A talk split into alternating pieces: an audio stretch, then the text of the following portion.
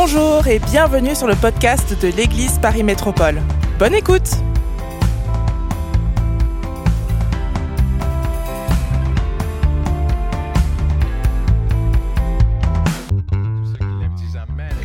acclamation ce soir. Alléluia. Alléluia. Alléluia. Gloire à ton nom, Seigneur. Amen, amen, amen, amen. Alléluia. Prenons place sans plus tarder dans, sa présence ce soir. Je vous invite à tourner avec moi tout de suite. Merci Blandine et Mathurin pour euh, ces, ces bons moments dans la présence de Dieu. Merci aussi à Justine qui nous a conduits dans la prière.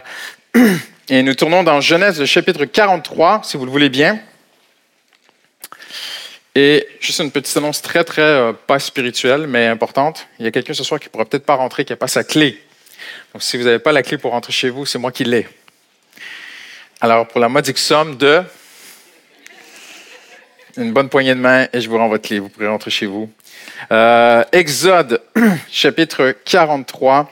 Nous sommes dans cette série sur la grâce de Dieu qui s'intitule Grâce sur grâce. On ne refera pas toute la série, c'est le cinquième message. Mais nous avons vu ensemble que la grâce, c'est Jésus. Vous êtes d'accord avec moi? Il n'y a pas de définition dans la Bible de qu'est-ce que la grâce. Il y a une définition pour l'amour, il y a une définition pour la foi.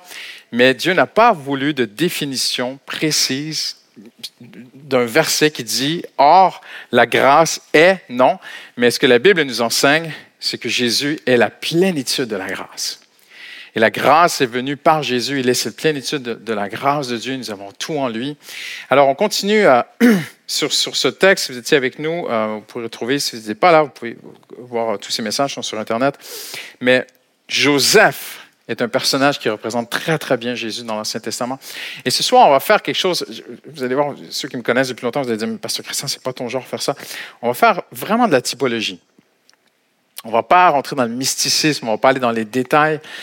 Mais il faut comprendre qu'il y a 2000 ans, les premiers chrétiens, à un moment donné, se sont posé la question, à quoi bon, quelle pertinence de garder l'Ancien Testament? En fait, ils n'avaient pas le Nouveau Testament ni l'Ancien Testament, les premiers chrétiens, parce que la Bible n'existait pas. Ils avaient les écrits, les lois et les prophètes que les Juifs avaient, c'est tout ce qu'ils avaient, les premiers chrétiens, et ils avaient les, écrits de Jésus. C'était les textes ancêtres des évangiles, c'était les écrits des apôtres, c'était tout ce qu'ils avaient. Et certains des premiers chrétiens ont commencé à poser la question, mais à quoi bon étudier l'Ancien Testament, le lire, le suivre. C'est terminé les sacrifices, c'est terminé tout cela. On a tout maintenant Jésus. Peut-être qu'on n'a plus besoin de l'Ancien Testament. Et les apôtres se sont levés, et même surtout après les apôtres, les pères de l'Église se sont levés et ont amené quelque chose de très important dans l'histoire du christianisme, ce qu'on appelle de la typologie. C'est pas du mysticisme du tout, mais le mot type veut dire une empreinte. On dit en anglais a typewriter, une machine à écrire. Mais on dit c'est une machine à taper, à imprégner, à laisser une impression.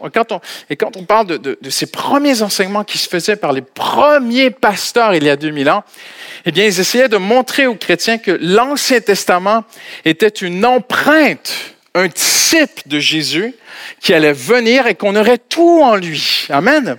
On aurait tout en Jésus-Christ. Vous n'avez pas dit Amen, ça m'inquiète. Mais quand le pasteur demande Amen, ça compte pas. C'est, c'est, faut que ça soit spontané, naturel. Donc, mais vous aurez la chance encore. On a encore deux heures devant nous. Ne vous inquiétez pas. Et, et, et, et, les premiers pasteurs essaient de démontrer aux chrétiens, non, non, non, non.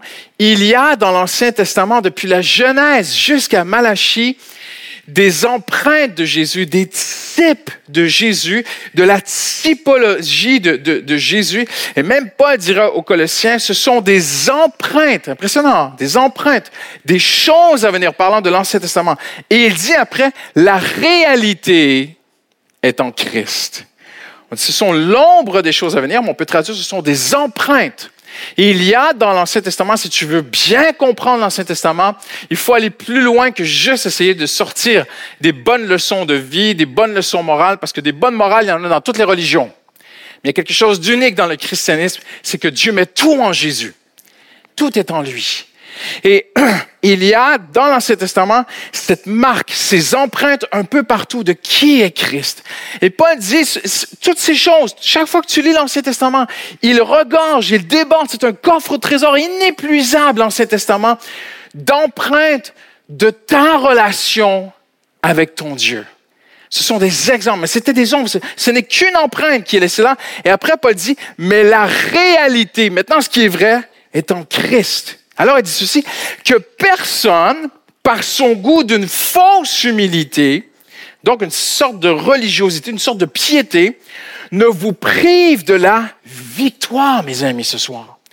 Ça veut dire que le vrai chrétien victorieux, c'est celui, là je vais vous bousculer dans certains de, vos retranchements, le, vrai chrétien victorieux, c'est celui qui s'éloigne des méthodes, des recettes, des clés, des étapes, des principes, qui nous ramènent à une certaine forme de religiosité évangélique, où on met plus notre foi dans des choses qu'on devrait faire en tant qu'enfant de Dieu pour réussir.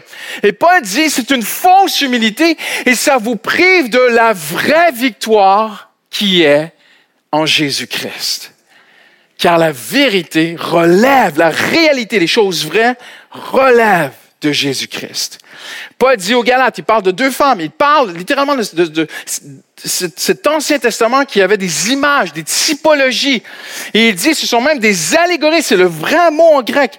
Il dit, ces deux femmes, Euh, euh, Sarah et, l'esclave d'Abraham. Et, ces deux femmes sont des allégories. Ces deux femmes représentent des alliances. Impressionnant quand même. Hein? Alors lorsqu'on arrive ce soir en étudiant la grâce et qu'on arrive à Joseph dans le, le livre de la Genèse, eh bien, on voit que certainement Joseph est le personnage dominant, c'est le personnage principal. C'est pas une fable, on l'a vu ensemble, ce sont des vraies choses qui sont vraiment arrivées. On croit vraiment que Dieu, dans sa souveraineté, sa science, a influé dans la vie de ces hommes pour faire sortir une image de Jésus à travers Joseph. Mais il y a une autre personne très importante dans cette histoire. Donc, et c'est de lui que je vais vous parler ce soir. Il ne parle jamais, il ne dit jamais un mot mais il est très présent dans cette histoire et il est presque central et son existence bouscule Joseph et bouscule aussi Jacob, la famille de Joseph. Cette personne bouscule deux nations en même temps. Cette personne, c'est Benjamin. Et j'aimerais vous parler de Benjamin ce soir. Certainement que Joseph est une empreinte de Christ. Mais que représente Benjamin dans cette histoire? Il faut aller le voir ensemble. Parce que Dieu l'a mis comme une personne très importante. Et pas que lui, mais il est vraiment, vraiment sur la scène, devant la scène. Benjamin est très précieux. Et moi, je suis convaincu, mais je ne vais pas vous le dire. On va faire un peu de, cinéma ce soir, dans le bon sens du terme, ne vous inquiétez pas. On va essayer de, de construire notre pensée, ce qu'on appelle building blocks, de, mettre les éléments constitutifs de la pensée de Dieu pour arriver à quelque chose de très encourageant dans ta relation avec Dieu ce soir. Benjamin est très précieux pour Joseph. Donc faites les liens dans votre esprit pendant que je, survole cette histoire. À vous de le faire ce soir. Je ne vais pas tout vous donner gratuitement. C'est bien d'amener les gens à réfléchir. Si Joseph représente Jésus, Benjamin représente quelque chose de très important pour notre Seigneur Jésus. Là, vous, il y en a qui sont déjà en train de me sourire. Ah, je sais, c'est qui Benjamin. Regardez bien. Il est de la même nature maternelle que Joseph. Parce qu'ils sont douze fils dans cette histoire. Il y en a dix qui ne sont pas de Rachel. Il y a Léa et il y a Rachel. Mais il n'y a pas que Léa. Il y a Léa et il y avait des femmes esclaves qui ont donné des fils à Jacob. Et certains des fils d'Israël, certains des tribus d'Israël sont des enfants de sept esclaves, de six esclaves. Après, il y a Léa. C'est très intéressant. Léa, c'est la femme que Jacob n'a pas aimée et n'a pas demandé. Rachel, c'est celle qu'il a aimée. Et Rachel lui a donné deux fils. Hein, c'est un vrai, euh, je ne dirais pas un trailer, mais un genre de, de suspense. J'aime bien, bien vous faire réfléchir. Elle lui a donné seulement deux fils. Elle lui a donné Joseph et Benjamin. Donc, Benjamin et Joseph sont les fils d'une même nature, une autre nature. Et la Bible nous parle que de deux natures, la chair et l'esprit. Les choses des hommes, les choses que les hommes produisent et les choses que Dieu produit. Joseph et Benjamin représentent une forme de grâce de Dieu. Joseph représente Jésus que Dieu nous a donné. Benjamin représente quelque chose d'autre que Jésus nous a donné. Je ne vous le dis pas. Je continue mon suspense. OK? Donc, ils sont aussi les seuls fils de l'amour. Oh, impressionnant. Rachel est celle qu'il a aimée. Et l'amour a donné Joseph et l'amour a donné Benjamin. Car Dieu a tant aimé le monde qu'il a donné Jésus. L'amour de Rachel et Joseph et, Jacob ont donné Joseph, l'amour de Dieu a donné Jésus et Benjamin. Mais je ne vous dis pas c'est quoi. Je continue. Les deux vont grandir ensemble. On continue. Benjamin n'a pas livré son frère. Ce n'est pas écrit dans la Bible, mais je peux te le prouver par certains calculs assez intéressants que des théologiens ont fait, même des biblistes, qui démontrent que, en fait, Jacob avait 10, euh, Joseph avait 17 ans quand il est allé visiter ses frères qui gardaient les moutons. Ses frères gardaient les brebis. C'était une entreprise euh, énorme que Jacob avait. Et il avait laissé des cheptels, des troupeaux dans son ancienne demeure à 100 km au nord de là où il habitait maintenant. Donc ils sont au sud et il demande à son fils Joseph, va voir tes frères qui gardent des moutons. C'est pas la porte à côté, c'est à peu près deux, trois jours de marche sans arrêt. On marchait à peu près 40 km par jour à l'époque, pas plus.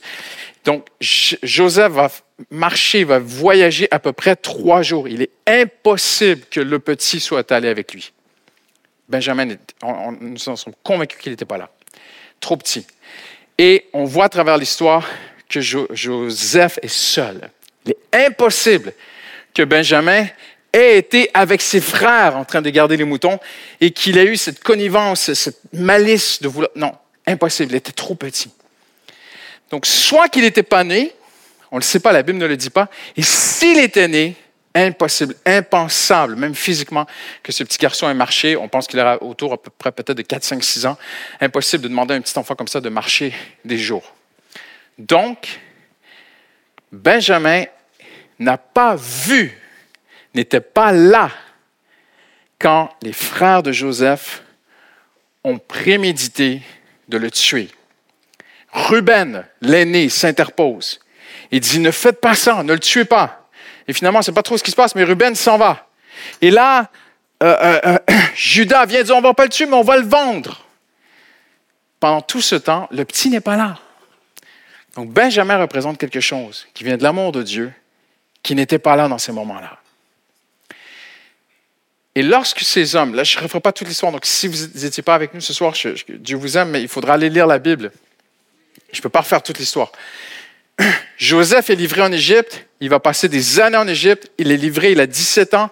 Là, maintenant, il a 30 ans. Il a déjà eu à peu près 7 ans de famine. Donc, il est près de 40 ans. Beaucoup d'années sont passées. Ses frères viennent acheter du blé dans la famine. Ils ne le reconnaissent pas. Il est habillé comme un Égyptien. Il ne parle pas hébreu. Il parle sa langue à lui. Il parle l'égyptien, tout ça. Et, il, passe par un interprète. Ils viennent acheter du grain, du blé. Ils repartent. Et il leur dit, et, il leur parle de ce petit frère il veut tellement, ce petit Benjamin est si précieux pour Joseph qu'il dit à ses frères, je ne vous recevrai plus dans ma présence, à moins que vous ne reveniez avec lui. Il y a quelque chose de si important pour Jésus que si nous ne venons pas avec Jésus avec cette chose, il ne nous reçoit pas. Impressionnant. Fait réfléchir. Je continue. Il veut le revoir. Il en rêve. Il, aime son petit frère. Il va prendre un homme en gage pour le voir et leur refuse l'accès. Et lorsqu'ils reviennent pour voir Joseph euh, et à racheter du blé, la Bible dit, dès qu'il vit Benjamin parmi eux, il dit à son serviteur, ces hommes vont manger avec moi ce midi. Donc Benjamin est celui qui ouvre la porte pour rentrer chez Joseph et manger à sa table. Vous voyez où je m'en vais? Impressionnant, hein? Ce que le Seigneur nous montre ici ce soir. Vous vous souvenez de ce que j'ai parlé? J'ai parlé d'être à la table de Dieu, de la communion avec Dieu, l'amitié avec Dieu. Et, et, il ne veut pas les revoir, sauf s'il y a Benjamin. Et lorsqu'il le voit, il dit, vous allez rentrer chez moi. Plus que juste des transactions pour acheter du grain, maintenant on va communier ensemble. Je vais bientôt me révéler à vous. Il ne se révélera pas à ses frères sans voir Benjamin parmi eux. Impressionnant. Dès que Joseph, chapitre 43, verset 16. Dès que Joseph vit Benjamin avec eux, dès qu'il le vit, il dit à son intendant, fais entrer ces hommes dans la maison. Il y a quelque chose dans la vie chrétienne. Dès que Jésus voit cela en toi, il se tourne et dit, fais entrer ces gens dans ma maison. Prépare un repas, ils vont manger avec moi ce midi. Joseph leva les yeux, jeta un regard sur son frère Benjamin, le fils de sa mère, le fils de l'amour, cette relation d'amour. Il demanda, Est-ce votre jeune frère, celui dont vous m'aviez parlé? Et il ajouta, Que Dieu te fasse grâce. Je n'ai pas vu Joseph dire ça à ses frères. Vous pouvez me corriger, hein? Benjamin attire la grâce de Joseph il regarde Benjamin et dit que Dieu te fasse grâce. Et on parle de quoi ce soir? La grâce. Il a, cet homme, ce jeune homme, attire la grâce de Dieu. Non seulement cela, mais il émeut son frère Joseph.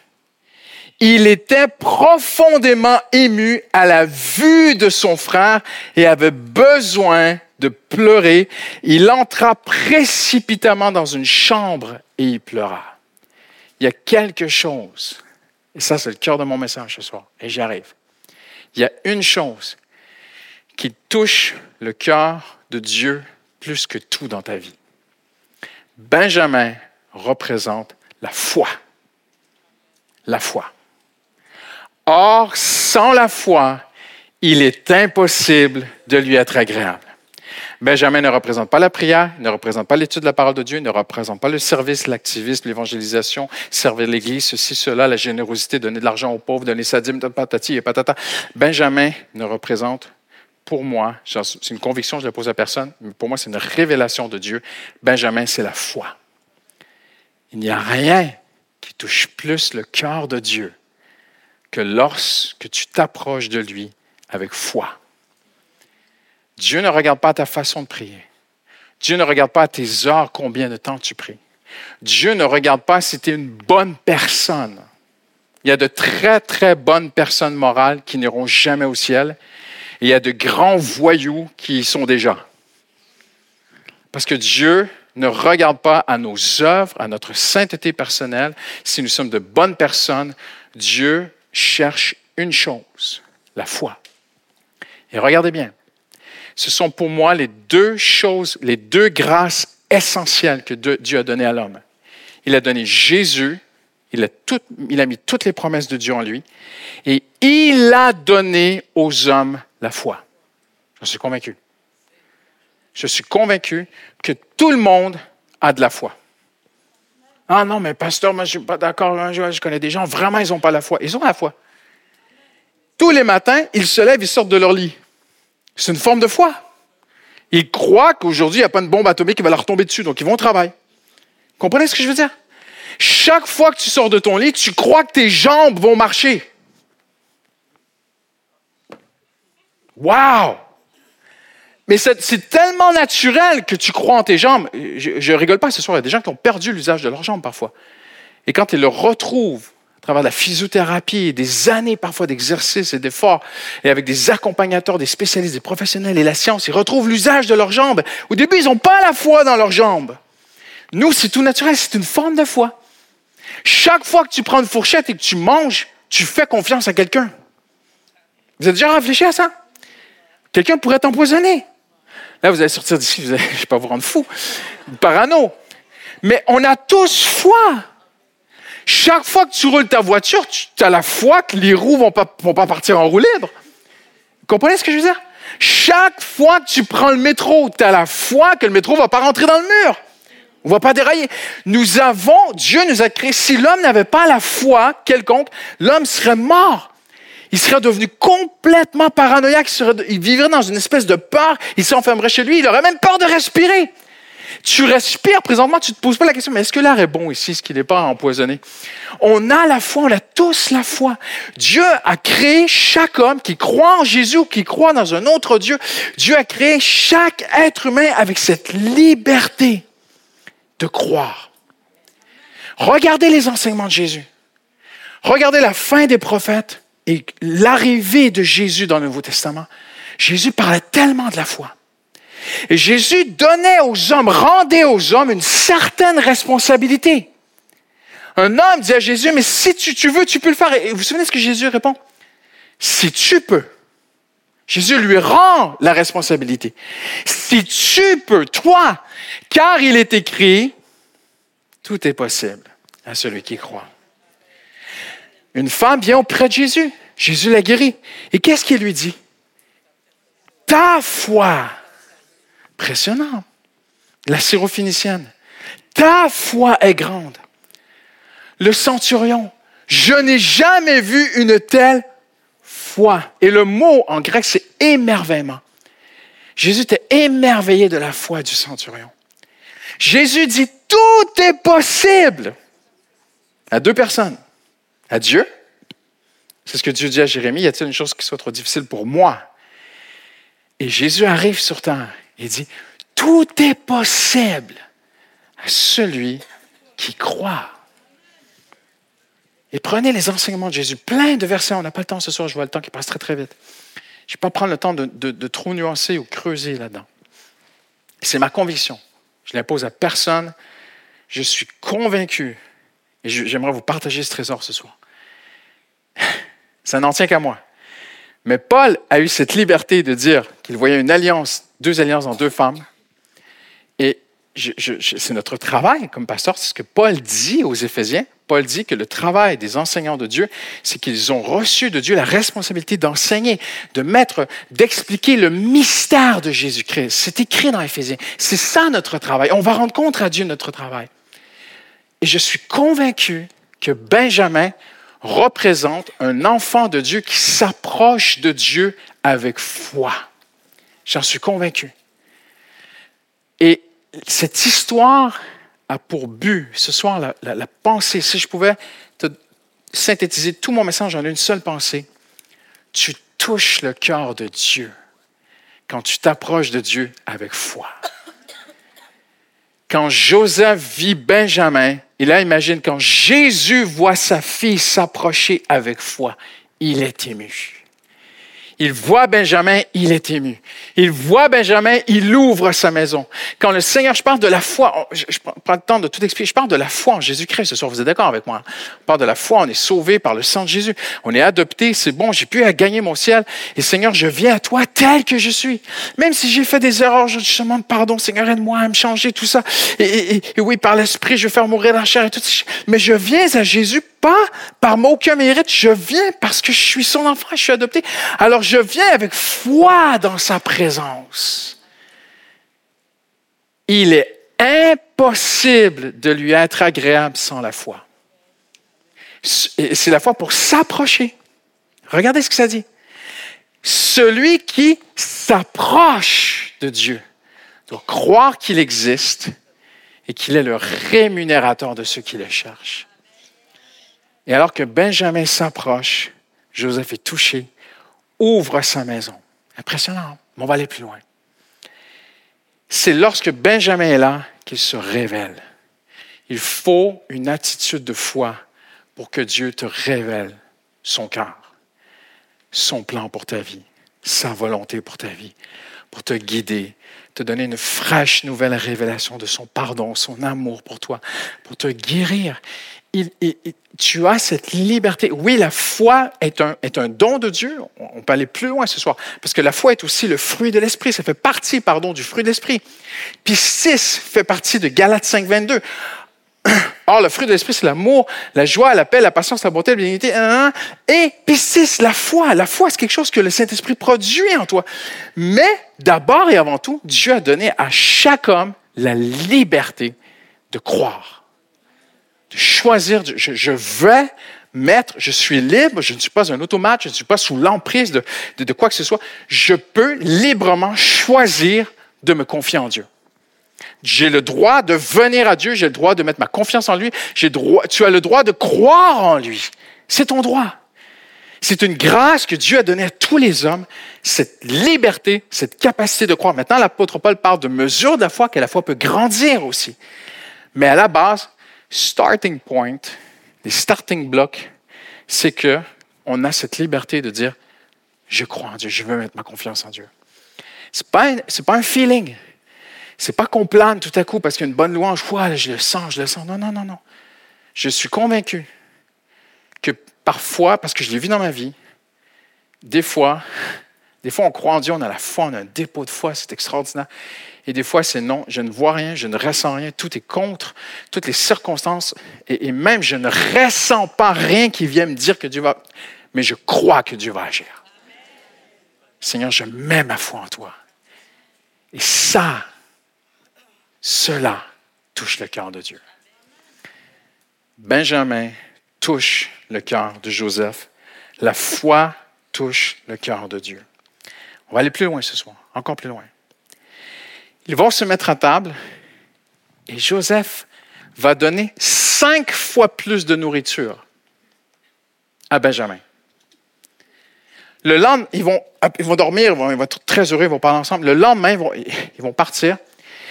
Et Joseph va donner cinq fois plus de vêtements à Benjamin qu'aux autres.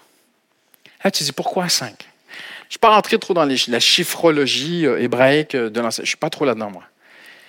Mais je me dis, Seigneur, pourquoi tu lui as donné cinq fois plus? Et on découvre ensemble que dans toutes les sphères de la Bible, il y a un endroit très, très, très concentré dans l'histoire d'Israël où le, chiffre 5 semble important pour Dieu.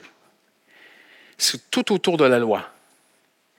Dieu n'a pas donné une table de loi, il a donné deux tables avec cinq, cinq, les commandements. C'est impressionnant dans la construction du temple, je ne vais pas rentrer dans les détails ce soir, je vois l'heure qui passe très très vite, le chiffre 5 revient souvent, 5 socles, 5 poutres, 5 colonnes, 5 euh, euh, euh, tapis et, et, et, 5 ingrédients pour l'huile d'onction. Il y a 5 sortes de sacrifices, pas 6, pas 4, 5 sortes de sacrifices. Toutes les tous les sacrifices sont regroupés en 5 groupes. Et là, tu dis, il y a quelque chose ici. Même la loi. Ce qu'on appelait la loi, le Pentateuque, Genèse, Exode, Lévitique, Nombre, Deutéronome. Et en fait, ce que l'on peut comprendre, c'est qu'ici, par ce chiffre 5, Dieu veut démontrer ses exigences inaccessibles. Personne ne peut accomplir la loi. Personne ne pouvait rentrer dans la présence de Dieu. L'arche de l'alliance avait cinq coudées par cinq coudées. Le trône de Dieu parmi les hommes. Dieu dit à Moïse, c'est au-dessus de l'arche que je te parlerai. Et pour les Juifs, c'était là où Dieu s'asseyait. C'était le trône de Dieu dans le lieu très saint. Cinq. L'inaccessible. L'homme ne peut pas se rendre jusqu'à Dieu. Et regardez ce que Joseph fait. Il fait le contraire. Il donne cinq fois plus de nourriture à son frère. Jésus a accompli la loi. Il donne cinq vêtements à son frère. Il nous rappelle ce sens que toi, tu ne pourras jamais te rendre à Dieu, mais Dieu veut se rendre jusqu'à toi. C'est ça la grâce de Dieu. Je continue et je conclue ce soir. Regardez bien ceci. Il se jette à son cou. Il y a même quelque chose de très, très fort comme symbolique, comme marque du Nouveau Testament. Avant de se révéler, je reconnais un tout petit peu dans le temps, avant de se révéler, regardez ce qu'il va faire. Il va prendre sa coupe, sa coupe à lui, Joseph. Souvenez-vous de la Sainte Seine. Jésus dit, voici la coupe de la nouvelle alliance. Joseph prend sa coupe, il la cache dans le sac de Benjamin. Impressionnant, hein? Et il dit, ne leur dis pas. Eux, ils partent, ils sont tout contents. Ils ne savent pas encore que c'est leur frère. Et il envoie son serviteur, il va dire, dis-leur qu'ils ont volé ma coupe. Et que celui, et qui, seront tous mes esclaves. Et là, ils vont plaider avec Joseph. Alors, il y a une sorte de deal qui se font entre eux où Joseph dit, OK, celui qui a la coupe sera à moi, mon esclave. Impressionnant, hein? Et ils vont commencer par le plus ancien, le plus aîné, Ruben, tout ça. ils vont arriver à Benjamin. Et là, c'est Benjamin qui a la coupe. Et la Bible dit, déchire leurs vêtements. Non, c'est pas possible. Judas dit, non, c'est pas possible et tout. Et Benjamin représente la foi. C'est la foi qui va avoir la nouvelle alliance. C'est la foi qui a la coupe. C'est par la foi. Comprenez-vous ce que je veux dire ce soir? Est-ce que vous voyez où je veux arriver? À quel point ce qui est agréable à Dieu, c'est ta foi. Seigneur, c'est toi mon sauveur, c'est toi qui m'as sauvé d'abord et avant tout, mais aussi sur toutes les sphères de ma vie. Le juste vivra par la foi. C'est ce qui est agréable à Dieu. C'est ce qui touche le cœur de Dieu. Seigneur, tu vas pourvoir à mes besoins. Seigneur, tu vas me guider. Tu vas me protéger. Seigneur, tu es le rémunérateur de ce qui te charge. Je te crois, Seigneur. Tu vas me changer. Oui, j'ai ma part à jouer, mais Seigneur, je crois que la part surnaturelle que je ne peux pas faire de me changer, le Saint-Esprit va le faire en moi, Seigneur. C'est par la foi que nous sommes agréables à Dieu. C'est la foi qui touche le cœur de Dieu. Hallelujah ce soir.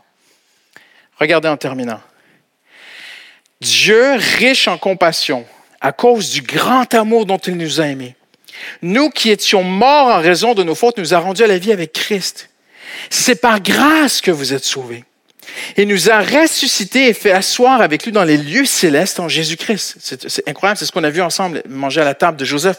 Il a fait cela afin de montrer dans les temps à venir l'infinie richesse de sa grâce par la bonté qu'il a manifestée envers nous en Jésus. Maintenant, regardez l'essence de ce que nous disons ce soir. C'est par grâce que vous êtes sauvés par le moyen de la foi. Impressionnant ce sont pour moi les deux grâces fondamentales que Dieu donne aux hommes. Jésus et la capacité de croire en Jésus et de lui faire confiance. Joseph offre tout, Benjamin reçoit tout. C'est extraordinaire. Joseph représente Jésus, Benjamin représente la foi. il dit, cela ne vient pas de vous, c'est le don de Dieu. Je ne veux pas me casser la figure sur ce verset parce que les théologiens ont tenté, ils discutent encore aujourd'hui. Est-ce qu'il parle du salut? Est-ce qu'il parle de la foi? De quoi? De, quelle grâce? Mais quel est le don de Dieu? Beaucoup de théologiens, de quoi est-ce que Paul parle? moi, je pense qu'il parle des deux. La, la foi, c'est un don de Dieu et Jésus est un don de Dieu. Tout est grâce, tout vient par Dieu. Il n'y a pas de différence. Tous sont péchés, sont privés de la gloire de Dieu. Ils sont gratuitement déclarés justes par sa grâce. Regardez. Par le moyen de la foi, de la libération qui se trouve en Jésus-Christ pour ceux qui croiraient. La foi. Déclarant juste celui qui a la foi. Et là, il dit ceci dans les deux textes. Il dit aux Éphésiens, afin que personne ne puisse se vanter. Il n'y a personne qui peut sortir d'ici ce soir et dire Moi, j'ai une grande foi. Hein. C'est un don de Dieu. Afin que personne ne puisse se vanter. Et il le dit par après Où donc elle a raison de se montrer fière Elle est exclue à cause de la foi. Par quelle loi, par quelles œuvres? Non. Il dit non, N-O-N, virgule. C'est par la loi de la foi. Et je veux vous, quitter ce soir, que l'on puisse se séparer avec cette pensée de Jésus, de ce Joseph qui veut ses frères près de lui, qui veut qu'ils déménagent, qu'ils viennent tous près de lui. Mais ils doivent venir avec foi. Ils doivent venir avec Benjamin. Benjamin représente cette attitude de foi qui vient à Dieu, qui dit, Seigneur, OK, tu me pardonnes. Mon péché, c'est terminé. OK, pas de problème. Les autres frères de Joseph représentent trois sortes de pécheurs. Très intéressant en terminant. Quand ils veulent tuer le petit Joseph à l'époque, il a 17 ans, il y a, trois choses qui sont dites. Et ça représente trois personnes autour de la croix. Il y a d'abord Benjamin, euh, pardon, euh, Ruben, qui leur dit Ne faites pas ça. OK? Et on ne sait pas trop où il est, il va quelque part, et puis il revient, et il découvre qu'ils l'ont vendu. Puis il dit Mais pourquoi vous avez fait ça? Alors on pourrait croire que Ruben n'est pas, pas dans le coup avec eux. Ruben n'est pas coupable d'avoir livré Joseph. Mais Ruben est coupable de quelque chose d'autre, de ne pas avoir sauvé Joseph. Parce que ces hommes-là étaient riches. Il aurait pu racheter son petit frère. Il aurait pu rattraper la caravane. Il aurait pu faire quelque chose. Au lieu de juste leur dire ne faites pas ceci, il aurait pu tenter plus. Et tous les hommes devant la croix sont coupables, non seulement du mal qu'ils ont fait, mais du bien qu'ils n'ont pas fait. On a tous enfreint la loi de Dieu. Tu aimeras le Seigneur ton Dieu de tout ton cœur, de toute ton âme, de toutes tes forces, de toute ta pensée. Personne ne peut faire ça. Impossible. Et ton prochain comme toi-même, on a tous failli à un moment donné à ne pas faire le bien que la loi, les exigences de Dieu nous demandent. Deuxième type de pécheur, Judas. Judas, c'est le bon pécheur. Tu sais, Judas, ils veulent le tuer. Judas dit, non, on ne va pas le tuer, on va le vendre. Il n'y aura pas de sang, il n'y aura pas de violence, il va juste partir, c'est propre un crime propre. Il y a des bons pécheurs dans la société. Hein? Comprenez ce que je veux dire? Je fais un peu de sarcasme. Il y a des gens, ils payent leurs taxes, ils, suivent leur religion, ils sont, tout, est propre. Mais on est tous pécheurs devant Dieu. Et puis il y a les vrais pécheurs. Il y a des voyous dans la société. Mais quand ils viennent à Joseph et qu'il se révèle à eux, il leur dit, j'ai été envoyé en avance en Égypte pour vous, pour vous sauver la vie. Et le Seigneur Jésus les aime tous. Il aime le bon pécheur qui se croit bon dans sa conscience. Il aime celui qui se frappe la poitrine et qui, sait qu'il est un criminel. Il aime celui qui n'a pas réussi à assez faire le bien qu'il aurait dû faire. Il les aime tous, Joseph. Mais Benjamin a quelque chose de prophétique, de très fort. Benjamin n'est pas là. Dans l'histoire au début, on ne refera pas toute l'histoire. Mais Benjamin n'est pas présent quand ils se, font des reproches devant Joseph. Mais c'est à cause de, c'est à cause de notre frère et tout. Benjamin n'est pas là. Parce que la foi n'est pas là dans le remords et dans le regret du passé. La foi n'est pas dans ces choses-là. La vraie foi accepte mes péchés, mon passé, c'est terminé, c'est réglé. Il y a une ligne de sang, le sang de Jésus, c'est terminé. Voyez où je m'en vais ce soir? Puis on va, on va arrêter ici, on va se séparer dans un instant. Hallelujah. Tu peux venir, Blandine. On va terminer. Hallelujah. Seigneur, merci. Merci pour ta grâce, Seigneur. Tu nous aimes, Seigneur. Tu aimes chaque personne qui est ici ce soir. Hallelujah. Et tu as donné à chaque homme, à chaque femme qui est ici, la liberté de croire en toi. De dire, je veux, je veux mettre ma confiance en toi, Jésus. Je veux te donner ma vie. Je veux être réconcilié avec Dieu. Je veux suivre Dieu. Je veux croire que Jésus est mort pour mes péchés à la croix. Peu importe que tu sois une bonne personne morale, que tu sois un brigand dans la société, peu importe que tu sois une si bonne personne, mais il y a tout, tu ne peux pas arriver aux exigences de Dieu. Jésus a donné sa vie pour toi. Et le Seigneur te demande cette foi ce soir, juste cette simplicité de croire. Hallelujah. Et quand Dieu voit un homme, une femme qui s'approche de lui avec foi, Dieu est ému.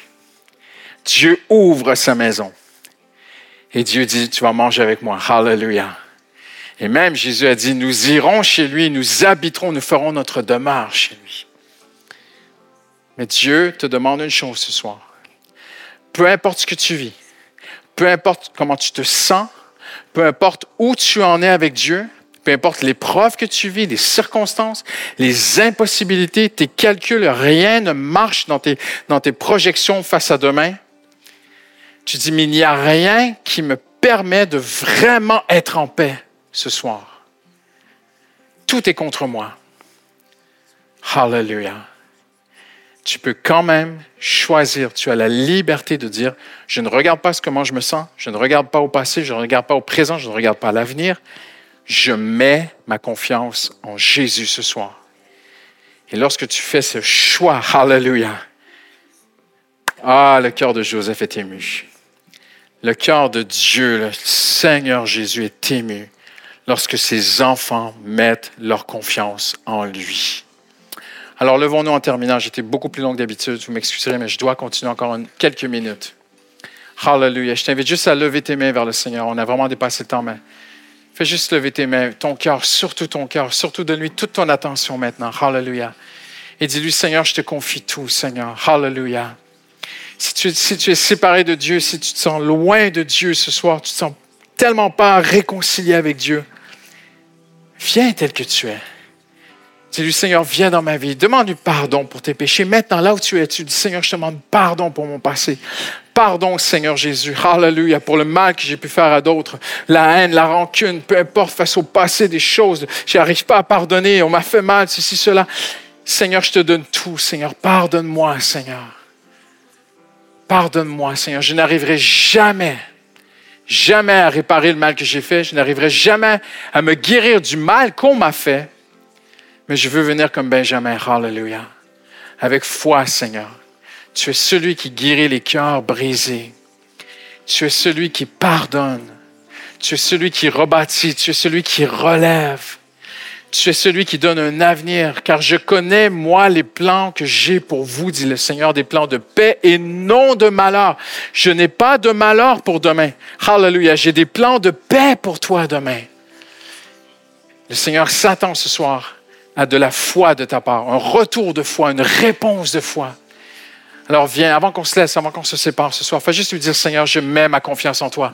Tu peux lui parler de tes finances, tu peux lui parler de ton couple, tu peux lui parler de ta famille, de tes enfants un instant.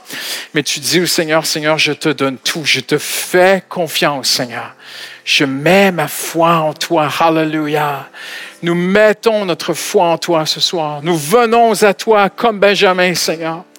Nous venons, hallelujah, avec une attitude de foi, une attitude de confiance en Dieu, une attitude qui se repose en Dieu. La foi est la ferme assurance des choses qu'on espère. Seigneur, nous voulons un cœur qui était agréable. Or, sans la foi, il est impossible d'être agréable à Dieu. Quelle image tu nous donnes, Seigneur, dans ce Benjamin, Seigneur. Dis-lui, Seigneur, je veux être un Benjamin. Je veux être une femme qui s'approche de Dieu, qui touche le cœur de Dieu. Je veux être un, homme qui réjouit le cœur de Dieu. Je veux réjouir le cœur de Dieu par mon attitude de foi, mon attitude de confiance en Dieu en toutes circonstances. Je te donne tout, Seigneur Jésus. Hallelujah. Hallelujah.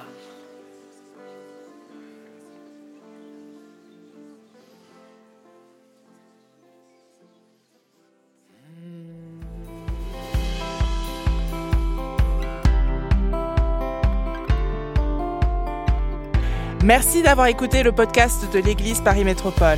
Retrouvez toute notre actualité sur notre site monégliseaparis.fr et sur nos réseaux sociaux Instagram, Facebook et YouTube Église Paris Métropole.